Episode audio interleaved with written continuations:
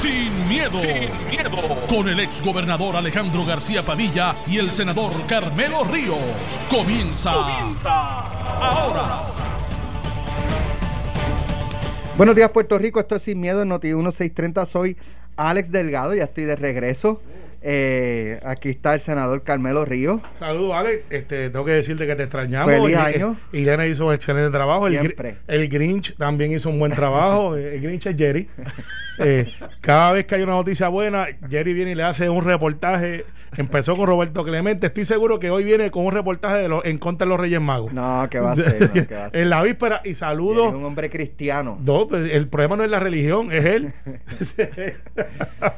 Bueno, eh, con nosotros está en sustitución del gobernador Alejandro García Padilla, Jorge Colbert Toro, eh, ex representante y ex secretario de Asuntos Públicos de la Fortaleza. Buenos días. eh, Buenos Jorge. días, Alex. Saludos Bienvenido. para, para ti, a Carmelo, y, y un placer estar con, aquí nuevamente en Noti1 y un saludo a los amigos Radio Escucha. Bueno, esto Eh, promete hoy, esto promete. Eh, eh, eh, ¿Qué? qué? esto promete. eh, esto Hoy, promete. hoy tú llegaste tempranito. No, no, pues cuando me dijeron que era Colby dije, ah, no, espérate. eh, eh, vamos para allá, hay que velarlo. Víspera de Reyes. Mente, víspera de Si Reyes. es lo que trae. No, hay que atender el juego para no coger un burazo. y, y oro. No, yo dije. Nosotros yo- somos los tres reyes magos de las 9 de la mañana. Así. Bueno, pudimos haber sido Santa que lo está bien. Estamos bien. Saludos Bueno. a Luis Daniel Muñiz, que devoto de los Reyes. Me dijo, hoy es Víspera de Reyes. En el área metro no se celebra tanto como la promesa de Reyes. Ah, sí, las- bueno, La- se celebra el Día de Reyes, pero las promesas. Las promesas es algo que se da mucho Sí, en Camuy que no Quebradilla. Yo tampoco. En Jayuya se hacía, en Utuado. Brutal. Digo, me y imagino que es una tradición todavía. espectacular. ¿De dónde tú eres, Bueno, ol- de San Juan, pero familia de Cabo Rojo. Y, obviamente el Día de los Reyes es, o sea, y la víspera son días im- importantísimos. Y yo creo que, como tú bien dices, fuera quizás del área metropolitana, en los, en los municipios distantes se... La se- montaña. se- la montaña. Oye, pero, se pero es una tradición mucho- chula mucho donde van las familias, este, Música, eh, este- música que este año la extrañamos un montón. Tú no sabías, yo tampoco, y estaba mirando las redes así, porque a veces, a veces uno las mira, y la feria agrícola estaba por allá por el sur, y creo que va a estar hasta el fin de semana, que es algo que yo iba allá por el Valle de Laja, Sí. que está bien chula. Eh, yo pensé que no, que como esto del COVID, que no se estaba dando, pero aparentemente sí se está dando. Lo que te quiero decir es que como estas navidades han sido atípicas y fuera de ir a la placita y ver a Edilo Pinchancleta eh, y todas esas cosas que uno ve por acá, de momento en el área de la montaña, que es donde mejor y más espectacular se pasa, y se come brutal, por eso que nos rebajamos, este brutal, No, como que... yo- la semana que viene yo, ¿sabes? Me, me pongo para mi número. Ya, me fui, me fui. Eso eso me fui en un viaje No, no, yo- comiendo y. Yo, yo hace par de meses me fui como las chiringas en el morro escampado. Cuando se corta que tú corres detrás de la chiringa y, y la chiringa sigue corriendo hasta donde está el faro allá abajo. Y tú desde allá corriendo desde Vallajá buscando la chiringa, ¿de acuerdo? Las que tienen los ojos así con los rojos, como las negras, las gailas. Yo no sé si eso existe todavía. Eso era una época. Bueno, pues este, como Chiringa están las liquidaciones en el gobierno, es un tema eh, recurrente. Eh, es como eh, las dietas, ¿se acuerdan cuando cada cierto tiempo sacaban las dietas, los periódicos? Que ya no Este, existen. Como ya no existen, pues ahora las escoltas. Que ya no este, existen. Cada cierto tiempo, pues como no existen, pues ahora. Ah, bueno. No, no, pero Eh. la verdad, la verdad del caso, es, este, ayer la alcaldesa, la propia alcaldesa, ex alcaldesa de San Juan, eh, Carmen Yulín Cruz, hizo pública eh, lo que es su cheque de liquidación, que es sobre, sobre cu- 54 mil dólares eh, por días acumulados de vacaciones y de enfermedad que no tomó. Eh, y, a eso se suma, el periódico Metro publica una información eh, que no ha sido desmentida hasta el momento ni por eh, la alcaldesa, la exalcaldesa Cruz Soto, ni tampoco por eh, Carmen Compi Serrano, de que esta cobró un cheque de liquidación de 100 mil dólares. 100 mil dólares. Eh, eso nunca, nu- ella nunca cogió vacaciones, supongo, ni, ni enfermedad durante todo ese tiempo. Eh, de hecho, yo escribo hoy una columna en, en notiuno.com eh, que más adelante les comentaré, donde hago una, una propuesta sobre esto de las liquidaciones del gobierno, porque independientemente de que no sea ilegal, ¿sabes? Cuando tú te vas y dejas un municipio tan desastroso, eh, aunque no sea legal, la ciudadanía que tiene muchas necesidades económicas eh, eh, ese tipo de, de, ¿verdad? de, de.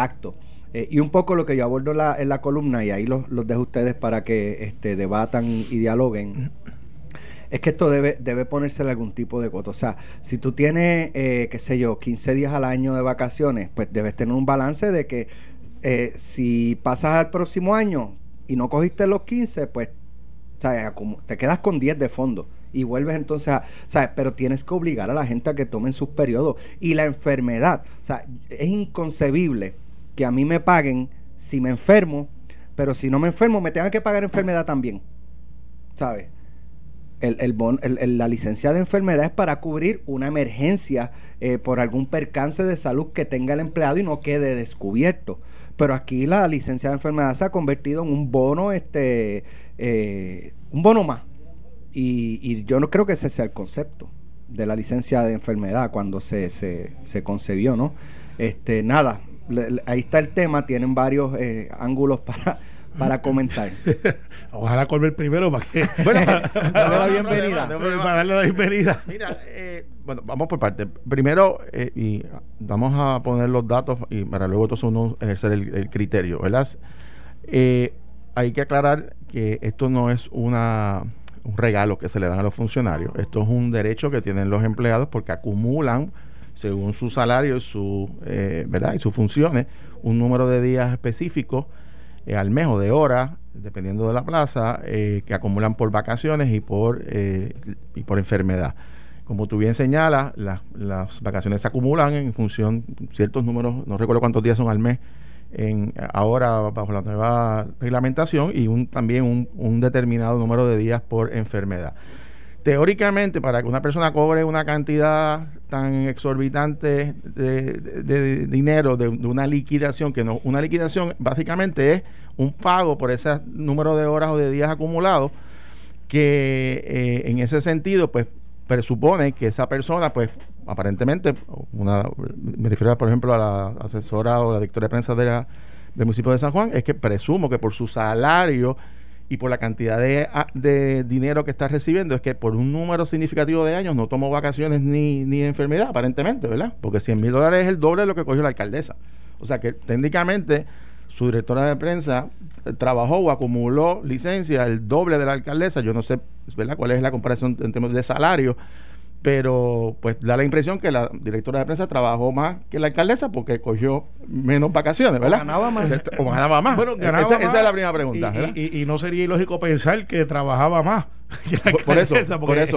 Era, el eh, antes y eh. después que hablaba la alcaldesa ya le tocaba hacer el preemption y el damage control después que hablaba Carmen Yulín, así que eran horas largas. En términos de compensación, la, la, eh, la alcaldesa criticó mucho el aumento que se había dado Jorge Santini, pero ya no se lo bajó. Claro, ahora, pero el punto que el punto que quiero traer es que no es un regalo, o sea, que, que dependiendo del salario de la persona, usted tiene dos maneras de, de recibir ese, ¿verdad? Ese es un derecho que tienen los empleados, ya sea que usted agota sus vacaciones, es decir, usted cobra como quiera, ese dinero lo va a cobrar ya sea desde su casa, que como lo sus vacaciones, o al momento de liquidar, que es cuando usted sale, si es que no agotó sus días de vacaciones si es una medida de sana administración pública dejar que se acumule un número considerable de días o de meses o de años, pues a mi juicio no lo es. Y lo que por lo menos eh, yo recuerdo, ¿verdad? ya no estoy en el gobierno hace, hace unos cuantos años, pero eh, sí recuerdo que estaba eh, bajo ciertas circunstancias en ciertas agencias y dependiendo de las funciones, a usted lo, lo, lo llamaban cuando era un momento dado que era necesario que le notificaran que usted tenía que, o era el momento de coger vacaciones. Eh, y se iban agotando de manera paulatina. E, eso, por ejemplo, pues no, no, aplica a todos los empleados. Los legisladores no tienen ese, no, acumulan vacaciones ni, licencia por enfermedad, así que no tienen, no tenemos esos escándalos en la legislatura porque no lo tienen. Ahora, eh, si se debe regular, mi, mi impresión es que sí, pero tampoco usted puede despojar a los empleados de un derecho adquirido, de, de, una, de unas protecciones que tiene que tener, de acumular, de tener unos días eh, de, de, vacaciones y de, y de enfermedad. Así que en ese sentido, un poco el juicio y lo que tú planteas regularlo de alguna manera, obligar que esos funcionarios no dejar que se acumulen tantos años, probablemente sea la salida eh, eh, más sensata. obviamente no, es que se le elimine el derecho ni, ni las licencias, eh, pero oye, todo debe tener un, límite, esto no puede ser free for all. Este, y que tú acumules dos, tres, cuatro años de, y de momento este coja y dame un cheque de, de qué sé yo, de 30, 40 mil dólares, ¿sabes? En, en un bolsillo que está sumamente lastimado, que es el de las finanzas del de, bolsillo del pueblo de Puerto Rico. Mira, esto es antipático, pero este programa eh, se fundó en el, en el precepto de sin miedo. Eh, eh, y tengo que decirte que, ¿por qué los alcaldes hacen esto? Pues sencillo, porque pueden, y es la verdad. Y, yo lo que planteo es que los alcaldes son servidores públicos, los legisladores también, y, los que están en Fortaleza, en las diferentes agencias. Y yo creo que debe haber una vara para todo el mundo igual. Eh, igual. Eh, porque después de todo son funcionarios públicos, claro. Que no vaya a ser después que cuando venga un funcionario público que tiene derecho a dieta de millaje y de momento se va a adjudicar a otro y dice, ah, ese no puede ser porque puede ser diferente. No, yo creo que debe ser todos los funcionarios públicos creados iguales. Mm. pues todos los funcionarios públicos tienen que ser creados iguales. Hay unos que tienen más responsabilidades que otros. Y ciertamente, este, yo creo que el hecho de que Carmen Yulín haya liquidado con la pensión que ella, que ella representa, yo no veo el big deal, de verdad que no. Más allá de que no sea que ella criticó a Jorge Santini y ahora le tocó a ella. Yo creo que si eh, ciertamente ella los acumuló, pues perfecto. Claro, te voy a decir lo que hacen los alcaldes de todos los colores. Ellos, las vacaciones, pues no necesariamente se las apuntan cuando van a un viaje oficial, que van y tienen que ir. Yo soy los que creo que los alcaldes tienen que ir a la Liga de las Naciones, que deben de ir a la municipal, este, a, estas conferencias donde los municipios se reúnen y hablan de las nuevas tecnologías, de las cosas que están haciendo.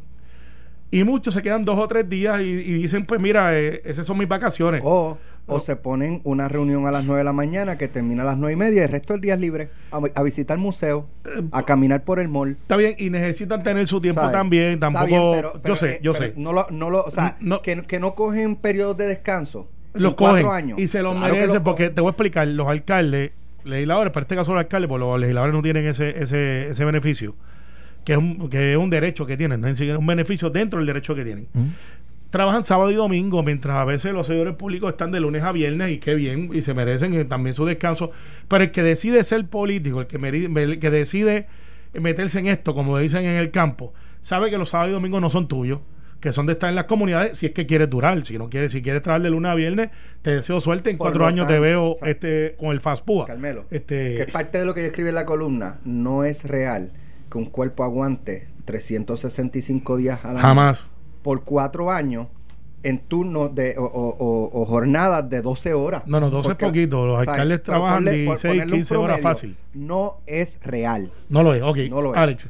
Entonces, vamos entonces al episodio. Si están bien pagos, están mal pagos. Pues yo he escuchado varias propuestas que algunas me, me gustan. No sé si pasarían el aval. Eh, porque unas dicen, bueno, pues si un alcalde que esté en déficit no puede liquidar, este, o tener un bono, esto no es un bono, pero no pueden entonces tener esa liquidación si el municipio está en déficit, porque entonces sería sana administración no bien aprobada. Yo soy los que digo, pues mira, yo no estoy de desacuerdo con la propuesta siempre y cuando hay municipios que no van a poder salir del déficit. Pues la estructura dice, si tú lo cogiste en 10 millones de déficit, que lo mantengas en 10, que no sea más, porque los municipios tampoco son cuentas de ahorro, son tienen que gastar una de las cosas que se le reconocía a la Molao en Cataño era que tenía 30 millones de pesos en la cooperativa, literalmente. Y después vino un alcalde y dijo, pero es que nosotros no somos cooperativa, hay que gastarlo, porque esos son para servicios. Y se hizo y se gastó. Y perdió la elección porque la gente decía que gastaste lo que teníamos ahorrado. Pero no se fue en déficit. Entonces son cosas que yo veo y planteo que tampoco debe ser así. ¿Cómo se resuelve esto? Sencillo aquellos que no acumulen las días de, de enfermedad hasta un límite, y creo que ya existe para diferentes, y esto no me lo estoy inventando, ya está existe. Inclusive tú puedes cederse a otro empleado. Exacto, puede ser el otro empleado, y eso se usa mucho, mucho, de 5 en 5, empleados que están en tratamiento, sobre todo de cáncer, en la quimio, eh, los que tienen este enfermedad de la sangre, todas esas cosas. Pues yo soy los que creo que, como tú dices, hay que obligarlos a tomar vacaciones como pasa en la entidad privada en la privada, si tú no coges las vacaciones, las pierdes. En muchas de las privadas. Tienes que cogerlas. Ah, yo estoy en un puesto sensitivo que si me voy, ¿quién me cubre? Pues entonces el sistema está fallando. Tenemos que poner a alguien que pueda hacer eso cuando tú estés en tus vacaciones, que por lo general son un mes, dos semanas, porque yo creo que eso hasta promueve la economía. Quedarse aquí, eh, dice, eh, hay muchas cosas. La razón que Pedro Pierluisi está dando hoy en medio de la libre, que mucha gente no ha leído entre líneas, es para que se vayan a gastar, para que compren el regalo para que salgan a las tiendas, porque eso mueve la economía también.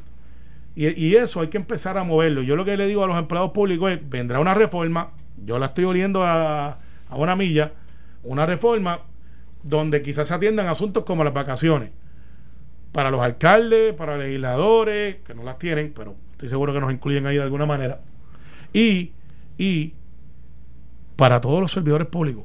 Que de hecho yo soy de los que creo que los legisladores deben de estar de iguales con las vacaciones y las cosas y obligarlos a cogerlo. ¿Cuándo va a ser? Pues como los maestros. si no las cogiste, pues mira, deja un balance a fondo para el próximo Pero si yo incluyo legislador, va a, venir, va a venir alguien y va a decir.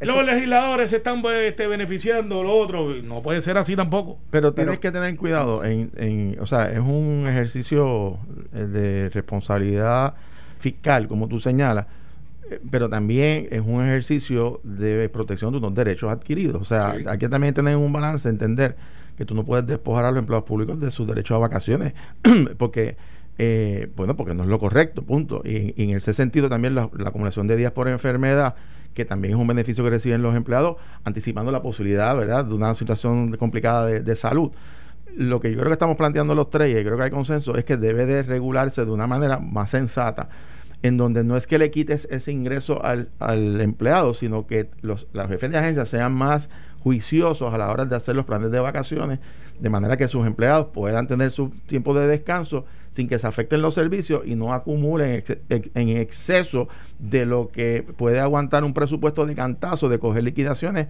eh, pues una detrás de otra. Ahora, eh, el, punto también importante es que no se dé la, la y un poco de, lo que tú lo planteas, Carmelo, en el sentido de que los alcaldes que hacen una función extremadamente eh, difícil en su trabajo, que es la primera línea de fuego, como decimos, eh, son bien pocos los alcaldes que honestamente pueden tener, eh, estar en su casa de vacaciones más allá de dos o tres días por las situaciones que ocurren en los municipios, que requieren su presencia inmediata, particularmente en comunidades, en situaciones que se dan.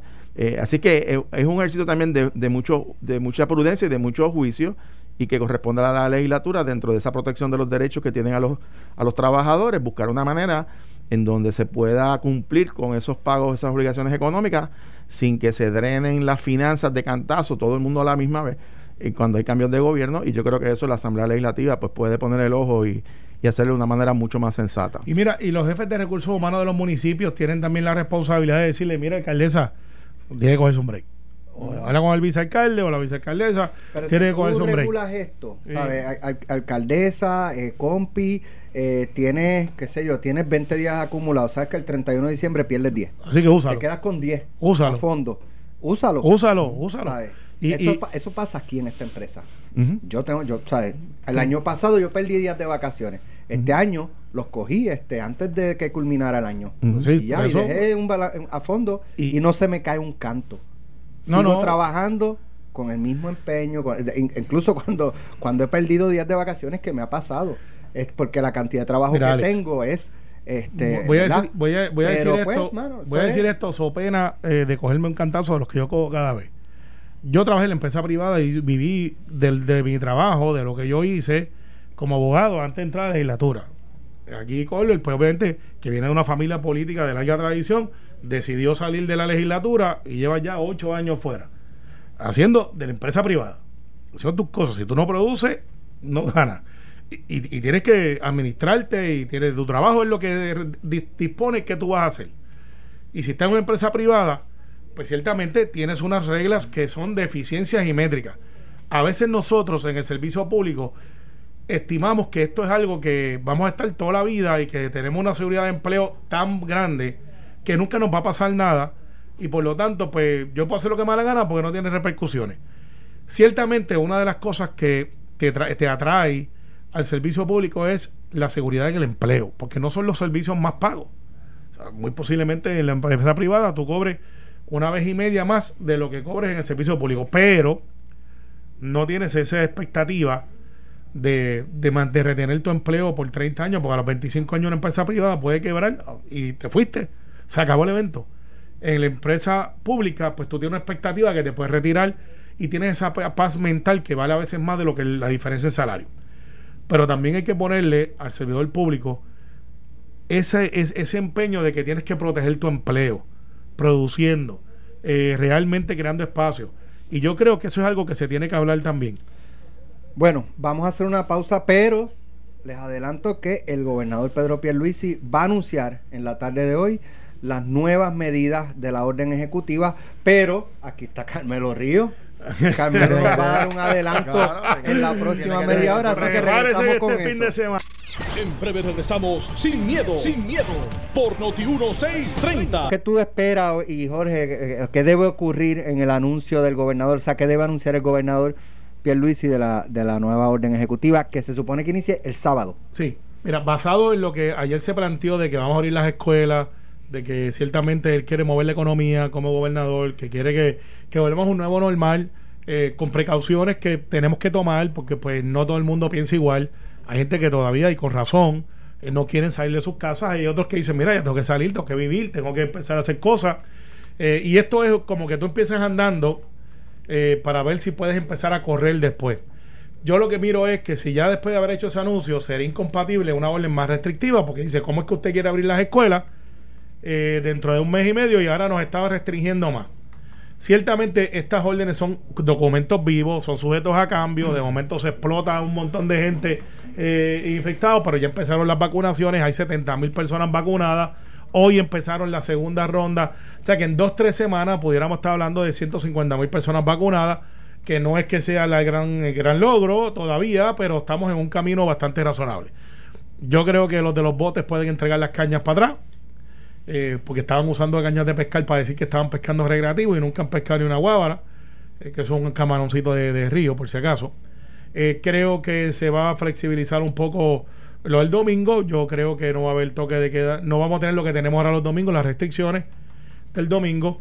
Eh, y creo que se va a ir ampliando la oferta para usted poder ir a los restaurantes, en las playas. Yo, si, si esa pasa, me la adjudico porque se lo dije al gobernador. Le dije, gobernador, en serio, eh, no podemos. o una de las cosas más grandes que la gente viene aquí es por la playa. Y vamos a tener las playas ahí como una muralla china invisible para que nadie pueda entrar, a pesar de que puedes ir a un chapuzón. Y, él me la compró yo creo que eso pues va por ahí. Y ya tú sabes que la ferretería sigue normal, esas son mías. Eh, Aquí es que somos handyman y esas las defendemos, somos cabileros ad honorem. Eh, y, ta- ah, y los mecánicos, pero eh, ahí yo no. Pero lo, al, al- dicho es que sí se va a ver un nuevo, una flexibilización con responsabilidad y va a haber sus críticas. Al igual que la hubo para la toma de posesión, que nadie quería que pasara nada. Y después que pasó, dijeron: Fíjate, quedó bien, se hizo bien, eh, cada cosa corrió bien. Así que eh, este es el 2021. Yo estoy bien, bien optimista, Colbert y Alex. Eh, eh, cúlpenme por eso. Yo estoy súper optimista que este año vamos a estar mucho mejor económicamente, que las cosas van a correr, eh, que ciertamente va a haber el, el struggle político, pero eh, que la economía se va a mover. Y para que se mueva tiene que tener un ritmo que el gobernador diga, consciente de que tenemos una emergencia, vamos para adelante. Jorge. Bueno, yo eh, te voy a decir, les voy a decir lo siguiente. Yo di, después de haber estado tres términos en la Cámara y dos veces en Fortaleza, aprendí hace muchos años que en, el gobierno eh, la prudencia y, la ponderación de las decisiones es fundamental. Uno de los grandes errores de los gobiernos, los gobernantes, es tomar decisiones apresuradas y decisiones eh, que se dejan llevar eh, de manera impulsiva, quizás por querer crear un ambiente positivo, por querer.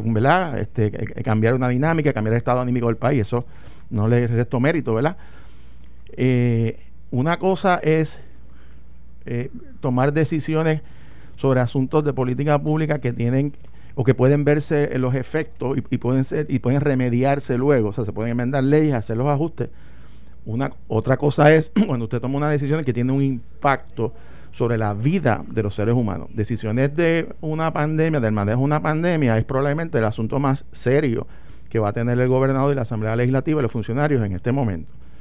Eh, y digo esto porque esta decisión, eh, de todo lo que se ha planteado, no sé lo que el gobernador va a hacer, pero, pero lo que entiendo de Carmelo es que va a ser un poco más flexible. Eh, yo cuando leí esta mañana la noticia de que, de que quieren abrir las escuelas en marzo, me parece que es una eh, decisión apresurada, no veo fundamentos científicos escuché esta mañana en varios programas aquí en Noti1 y en otros eh, de que los niños, los posibles de contagio son casi cero. Eso no es cierto. Acabo de leer eh, esta mañana el, último informe del, el último informe del CDC eh, federal que establece que el 10% de los casos de contagio son niños desde un día de nacido hasta los 17 años y han muerto en Estados Unidos más de 211 niños eh, contagiados. De hecho, se estima que aproximadamente el 10% de los contagios, o sea, más o menos aproximadamente eh, eh, más de un millón de niños han sido contagiados en Estados Unidos, de los cuales un tercio de ellos están en unidades de cuidado intensivo. O sea, si usted lleva esas proporciones o trae esas proporciones a Puerto Rico, aún con el nivel de contagio más bajo que hay en la isla, el plantear que los niños están fuera de peligro no es correcto. Eso es número uno. Número dos, eh, o sea, existe sí el contagio en niños y es, me parece a mí, un asunto no solamente saludista, es un asunto matemático. Tú planteas, por ejemplo, en el último mes creo que se han vacunado 50, 60 mil personas. Eh, recordando que si llegaron 100, 120 o 130 mil vacunas, realmente da para la mitad de la población, porque son dos vacunas cada tres semanas. Así que el número de impacto es, es la mitad. Y, y, para que tengamos una idea, a un ritmo de vacunar 50 mil personas al mes, que es lo que tenemos al día de hoy real, nos va a coger seis años vacunar a toda la población en Puerto Rico. O sea, el que piense que de aquí a marzo va a haberse vacunado con dos vacunas, más de un millón, dos millones de personas, es irreal. Eh, honestamente es irreal. Y, lo primero eh, que se le pide a los niños cuando ir a la escuela, ¿qué es? ¿Qué es el primer requisito que se le pide a los padres cuando van a llevar a los niños en agosto a las clases. ¿Cuál es el primer requisito básico que tiene que tener un niño para ir a la escuela? Estar vacunado. Entonces, resulta que la enfermedad más contagiosa, la más peligrosa, a esa le vamos a dar un trato más flexible que a las vacunas que se supone que se pongan en agosto en situaciones ordinarias. Cuidado, cuidado, que el gobernador, de buena fe, por querer eh, acelerar el estado anímico positivo, en marzo no tenga una crisis, una escuela que tenga un brote de contagio de niños, se acabó. Cualquier idea pensada del gobernador y del secretario de salud, el buen amigo el doctor Carlos Mellado, quien aprecio a mi amigo, y dudo mucho que el secretario de salud, a quien conozco, va a tomar una decisión apresurada de esta envergadura. Yo creo que suave. O sea, he visto, y lo digo con mayor respeto, decisiones eh, un poco apresurada del gobernador o del ejecutivo y de la legislatura en los primeros días. Y mi estimado y mi llamado es prudencia.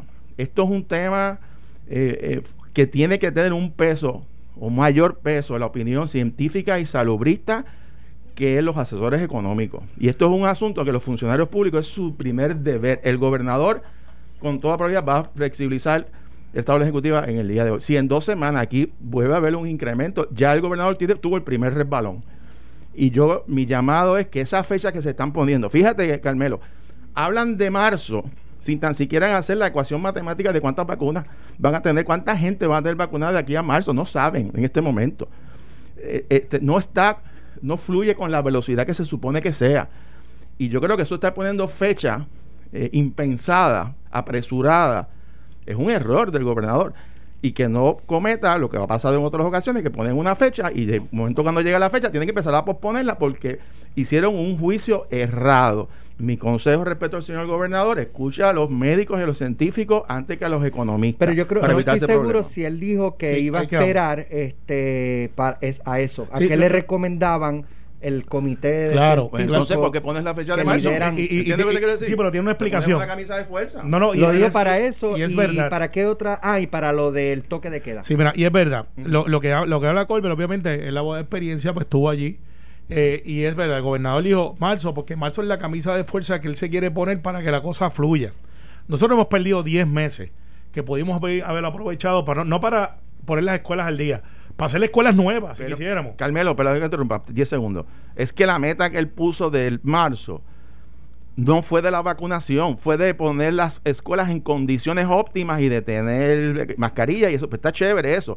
Pero es que esa no es la métrica, la métrica tiene que ser el número de personas vacunadas. ¿Cuántos niños van a estar vacunados para marzo? para marzo no, porque recuerda una cosa, tú tienes que poner dos dosis con tres semanas de diferencia y en la última dosis tienes que esperar todavía otra semana. Eso es un mes. Claro, lo que, pasa es que los niños no van a ser vacunados porque la no vacuna pueden no puedes. Claro. Pero tienes que hacerlo en docente. Entonces, yo lo que planteo es, yo creo, igual que tú, que quizás esa fecha, eh, 60 días, con las escuelas que yo he pasado por mi distrito, que es un distrito metropolitano, o sea, que, no es quizás lo que pasa en una escuela que tiene un, bosque alrededor eh, y, tiene un mantenimiento que es mucho más, sobre todo en el techo, las hojas y todas estas cosas. Eh, quizás tarde un poco más, pero yo soy los que creo que tenemos que empezar a mover la balanza para que se mueva la cosa. Porque si tú le dices, mire, para agosto es que nosotros vamos a empezar a abrir esto, pues muy posiblemente para agosto todavía hay gente que está buscando a ver cómo pasa, prenden el trimmer.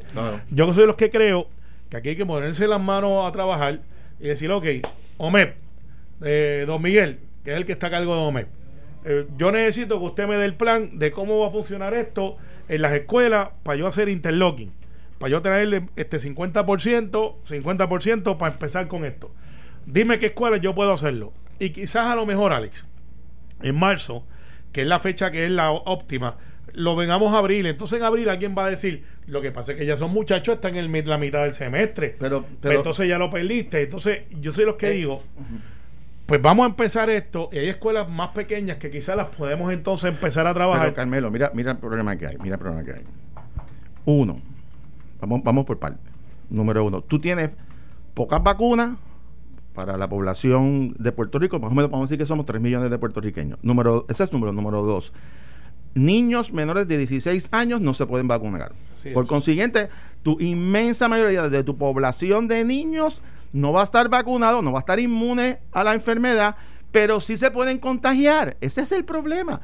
El problema no son los niños, es que son los adultos que van a contagiar a niños que no tienen la vacuna porque no se pueden vacunar. Mira, mira si es, a mi juicio, apresurado. Que las universidades, las universidades donde yo doy clase, no tienen provisto hacer clases presenciales ni siquiera este, este año, probablemente hasta agosto, que son adultos. Entonces, ¿cómo vamos a abrir las facilidades donde hay niños, donde hay menores de edad? Y ustedes saben, los que, hemos, los que tenemos hijos cuando son chiquitos, Ustedes saben cómo son los niños jugando en los parques, en, en las áreas recreativas de las escuelas. Están unos encima del otro, vamos a tonterías, no, eh, no tienen, porque son niños, oye. Entonces, la responsabilidad es del adulto. Y yo lo que planteo es que tiene que haber tiene, antes de tomar una decisión o ponerse una fecha, que yo creo que el gobernador obviamente lo que quiere es acelerar. Yo lo que le sugiero al gobernador es que si él tiene un problema de ejecución de las vacunas, busque otras alternativas él tiene 10 mil millones de dólares, el gobierno de Puerto Rico, en cuentas congeladas de la Junta de Control Fiscal, que saque un billón y compre otras vacunas y acelere el proceso. Y eso puede ser una alternativa. por ahí va, por ahí pues, pues, pues, eso es lo que tiene que hacer. No esperar que el gobierno federal siga en cuenta gota, porque se va a tardar seis años en vacunar la población. Tiene que coger, decirle a la Junta, señores, yo necesito que me den mil, dos mil millones de dólares de los 10 mil que tienen para los acreedores y comprar vacunas él. y entonces que vacune masivamente. Ah, bueno, pues entonces estamos hablando que estamos, hacerlo entonces más adelante. Pero con lo que tienes hoy es irrazonable. Y por, y por ahí vamos mira, Alex, es, importante porque aquí el dicho los primeros dos o tres meses va a ser si las vacunas se hicieron bien, cuánta gente tenemos y si funcionan y todas estas cosas. Lo importante de esto es, Alex, que llevamos ya casi un año, un año, de que no podemos ir a trabajar. Cuando digo no yo, es algunas personas pues no tienen quien le cuide a los nenes, estas cosas. Y entonces hay gente que ya está perdiendo el trabajo, los que tienen todavía un taller abierto. Yo estoy optimista que la economía va a mejorar muchísimo. En esta ocasión sin ayuda. Por eso, ahora estamos a pulmón. ahora, estamos, como estamos en Navidad y todavía, y mañana son los Reyes, hoy estamos a mano pelada. La anestesia nos va a pasar la semana que viene en adelante. Sí, estamos a mano pelada, exacto. Decía Mira, un amigo mío que no hay peor ¿Cómo estamos aquí? Que el entusiasmo. A mano pelada. Mira, como la canción. Decía un amigo mío, Rubén Luis Pérez, que en paz descanse, que no hay peor entusiasmo que el entusiasmo desorganizado. Usted puede tener las mejores ideas y la mejor, que yo creo que el gobernador tiene el mejor interés de acelerar esto mi sugerencia es, mire primero todo su escenario de logística de la realidad. Eh, eh, y yo creo que lo que debe de concentrar sus esfuerzos es en aumentar, que yo creo que es la orden ejecutiva que planteó de acelerar el proceso de vacunación, pero en términos reales, los números que tenemos al día de hoy. le va a coger después del cuatrenio el próximo gobierno que va a venir a acabar de vacunar a todo el mundo y eso y eso no, es tenemos otro tema. con, el, tema, adelantado creo que para, para, agosto para agosto vamos a estar bien. Eh, bueno el, el, Partido Popular presentó a través de Rafael Tatito Hernández eh, lo que va a ser verdad cómo se va a atender el, el, proyecto o, el, tema del estatus de Puerto Rico eh, y se va a, a radicar o se radicó ya un proyecto para una asamblea constitucional de estatus. El Partido Popular ya lo puso sobre la mesa. Bueno, bueno, vamos por parte. Primero, el, la decisión. Recuerda que tú eres soberanista, no, te zumbes para la derecha. Recuerda que tú eres soberanista. No, no, no, yo estoy claro. Mira, aquí el punto. no, espérate, discúlpame, tengo que hacer una corrección. Es el colegio de abogados. Lo mismo. Ok, ¿El Partido Popular? No, no, el Colegio de Abogados, no, no, no, no, pero no quiero entrar en esa batalla tan temprano el cuatrenio. Tatito escuchó el Colegio de Abogados y ahí está la propuesta. Pero eso no es un tema, el tema del estatus y, ser el Estado Libre asociado de Puerto Rico, el pilar del Partido Popular Democrático, no. Él, él, discutió esto con el partido. Bueno, a eso es lo que iba. La, eh, yo lo que tengo entendido es que la Junta de Gobierno del Partido Popular no se reúne eh, desde las antes de las elecciones o cerca de las elecciones, o sea que han pasado varios meses. Eh, por consiguiente, eh, la decisión de erradicar un proyecto que puede comprometer la posición institucional del Partido Popular le corresponde a la Junta de Gobierno. decidirlo. De hecho, el reglamento del partido establece, creo que es en el artículo 73 o el 71, uno de los dos, que específicamente los lineamientos institucionales sobre los asuntos trascendentales del país, quien establece la posición institucional es la Junta de Gobierno. No son los caucus, no son los legisladores individuales, no son los organismos eh, regionales o municipales, es la Junta de Gobierno. Pero entonces él debería, él debería, él debería tener un go ahead, un aval de la Junta de Gobierno del Partido Popular para presentar cualquier cosa que tenga que ver con el Estado. Yo no creo que para presentarlo, él puede radicar un proyecto como legislador que es electo, él y la delegación. Ahora, cuando llegue el momento de definir la posición y si se va a aprobar o los votos o el contenido, tiene que someterlo a la Junta de Gobierno, es que yo supongo que la Junta de Gobierno va, va a pedir explicaciones. O sea, le van a decir, mire, o sea, esto es un asunto que tiene un impacto sobre el desarrollo del Estado Libre Asociado, sobre, sobre, sobre posiciones estratégicas del Partido Popular. Por ejemplo, la, la, aquí, bueno o malo, digo, esta es mi opinión, estoy hablando aquí en nombre del Partido Popular, pero mi opinión es, eh, bueno o malo, aquí hubo una consulta que ganó la estadidad con 52% 48. 54 con el, ahora con el, con el conteo. En donde, en donde yo pienso que, y me, que, aunque uno esté en contra de esa decisión o de ese voto, pero el Congreso debe de contestarle a los estadistas si van a hacer caso o no. Entonces, estratégicamente el Partido Popular, ¿qué debe de hacer? Bueno, pues debe de exigir que el Congreso se exprese sobre esa votación, que sabe Dios si está más destructiva para la estadidad que beneficiosa. Eso, eso es una pregunta que no sabemos. O meterse en un, en un proceso de una asamblea constitucional de estatus que al día de hoy nadie sabe exactamente de qué se trata, cuál es el mandato y cómo se eligen delegados eh, por lo que alguien me explicó esta mañana lo que dice el proyecto, yo no lo he visto, pero lo que me dice lo que el proyecto, que son unas listas de unos delegados, una cosa me extraña. Pues yo no sé quién radicó eso, ni quién redactó eso, ni cuál es la estrategia que hay detrás de esto. Mi único llamado respetuoso a los legisladores es que en asuntos trascendentales, como son enmiendas constitucionales, esto del doble voto, de los referéndums revocatorios o de la Asamblea Constitucional de Estatus, que tiene que ver específicamente con el tema del estatus, tienen que someterlo y discutirlo en la Junta de Gobierno, que es el organismo rector, porque si no lo hacen, lo que va a ocurrir, y verdad, y ojalá no ocurra, es que van a desautorizarlo. Y la Junta de Gobierno, esto es un tema, mira, yo estuve 10 años en la Junta de Gobierno del Partido Popular, yo fui secretario general dos veces del Partido Popular. Ese tema de la constituyente raja la Junta de Gobierno por la misma mitad. Y, y el Consejo General ni hablar. O sea, hay, hay preguntas sobre la mesa sobre este mecanismo procesal que nadie sabe la respuesta. Y por consiguiente, uno no puede eh, pues, decir que voy a aprobar tal o cual cosa de una manera sin consultar con, con, los organismos rectores. Claro, eso no quiere decir que no tengan los legisladores el derecho de erradicar proyectos de hacer vistas públicas. Por supuesto, eso es, esa es su prerrogativa constitucional y eso nadie se lo puede limitar ni a Tatito Hernández ni a nadie. Ahora, mi consejo respetuoso es que es un asunto que tiene un impacto político sobre el futuro del Partido Popular lo discutan en la Junta de Gobierno, porque si no, lo que va a ocurrir es que la Junta de Gobierno va a pedir cuenta. Tarde o temprano van a decir, traigan ese asunto a consideración y... Mira, ese proyecto tiene las mismas oportunidades que tiene de que aparezcan otros maletines más. Cero. pero lo practica. No me eh, sorprendería. eh, que aparezca otro más. No, yo, le, yo le pregunté a Edwin Mundo y me dijo que no, dijo que, que, que ya, que ya no hay más maletines. Ya, ya lo- ya los Ya se le acabaron los Ya se maletes, ya no tiene dónde esconder más. Eso puede pasar. Mira, ahí, ahí- ahí llegó José con un maletín en mano. No sabemos. Pero bueno, mira, eh, eso lo hace Tatito porque él está ciertamente ocupando un espacio. Un espacio ideológico dentro de, del Partido Popular que ahora mismo nadie sabe dónde está Charlie Delgado, más allá de la conferencia de prensa.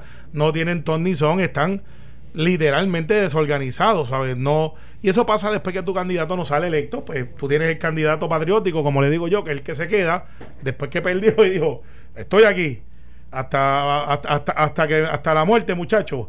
Y de momento, pues está el que tiene dos fases, escóndete y camuflaje, que es el caso de Charlie, y entonces pues Aníbal José Torres no sale electo, que hubiese sido un movimiento natural de poner a Aníbal José By Torres. the way, presidente sigue siendo Charlie, ¿verdad? Sí, sí, sí, por eh, Charlie. eh, Charlie. Bueno, Charlie, Del- a mi Charlie Delgado. Charlie, De- Charlie Delgado, a mi interpretación, en este momento que estamos hablando, es lo que se llama un presidente interino, porque Sí. hay una vacante.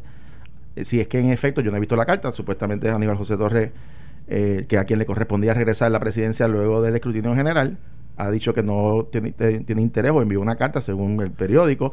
Si eso es así, entonces hay una vacante y lo que corresponde es que se convoque un consejo general para eh, seleccionar un presidente en propiedad que termine el término, que culmine el término de Aníbal José Torres, que sería hasta el 31 de diciembre del 2022. y- y O sea dónde que tú vas a técnic- estar técnic- mañana técnicamente es una, es una vacante que habría. A lo mejor está hablando con el presidente del partido por aquí temporero, pero este. No. pero mira, antes que nada, quiero agradecerle, porque a veces los funcionarios se van y la gente no agradece.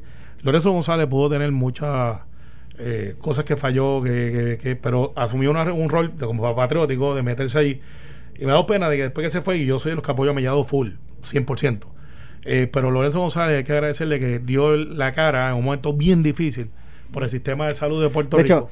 hecho, con sus eh, altas y bajas, este eh, hizo mucho mejor trabajo que Rafael Rodríguez Mercado. bueno, cogió la bola eh, en un momento difícil y la levantó. Si, si hubiese sido Rafael Rodríguez Mercado, si hubiese quedado, esto, esto no hubiese. o sea, yo, yo, aprecio a Rafi también, pero eh, Lorenzo González, que es el que le estamos agradeciendo, no meta, no meta el Grinch, viste, uno está dando de y viene el Grinch y sale. Eh, porque Lorenzo se merece que Puerto Rico dé gracias por el tiempo servido eh, y sé que vas a seguir aportando. Yo, Y- me, yo y me uno a esa expresión de- le- el- me, me parece que eso dentro de las circunstancias con lo que tenía. Él es un profesional de primer orden, yo creo que tuvo la mejor intención, yo creo que hizo grandes adelantos, peleó en muchas ocasiones Lo sé. decisiones, eh, particularmente en las enmiendas a la orden ejecutiva para atender asuntos del sector privado, del sector económico, perdón, eh, y, fue un, pre- un profesional en todo el sentido de la palabra, así que nuestro agradecimiento y me uno a tus expresiones. Sí, porque nadie lo ha hecho, yo creo que eso es injusto también. Al igual que a Carla Campo, agradecimiento, Carla. Gracias, Carmelo. Gracias, Jorge. Jorge viene el lunes. Mañana tenemos programación especial del Día de Reyes. Así que a todos nuestros ¿Tú mejores deseos. mañana? Feliz Día de Reyes. No, tú bien la programación especial, tú solito aquí. Ah, está bien. el programa. Eh, eh, eh, ¿Viste?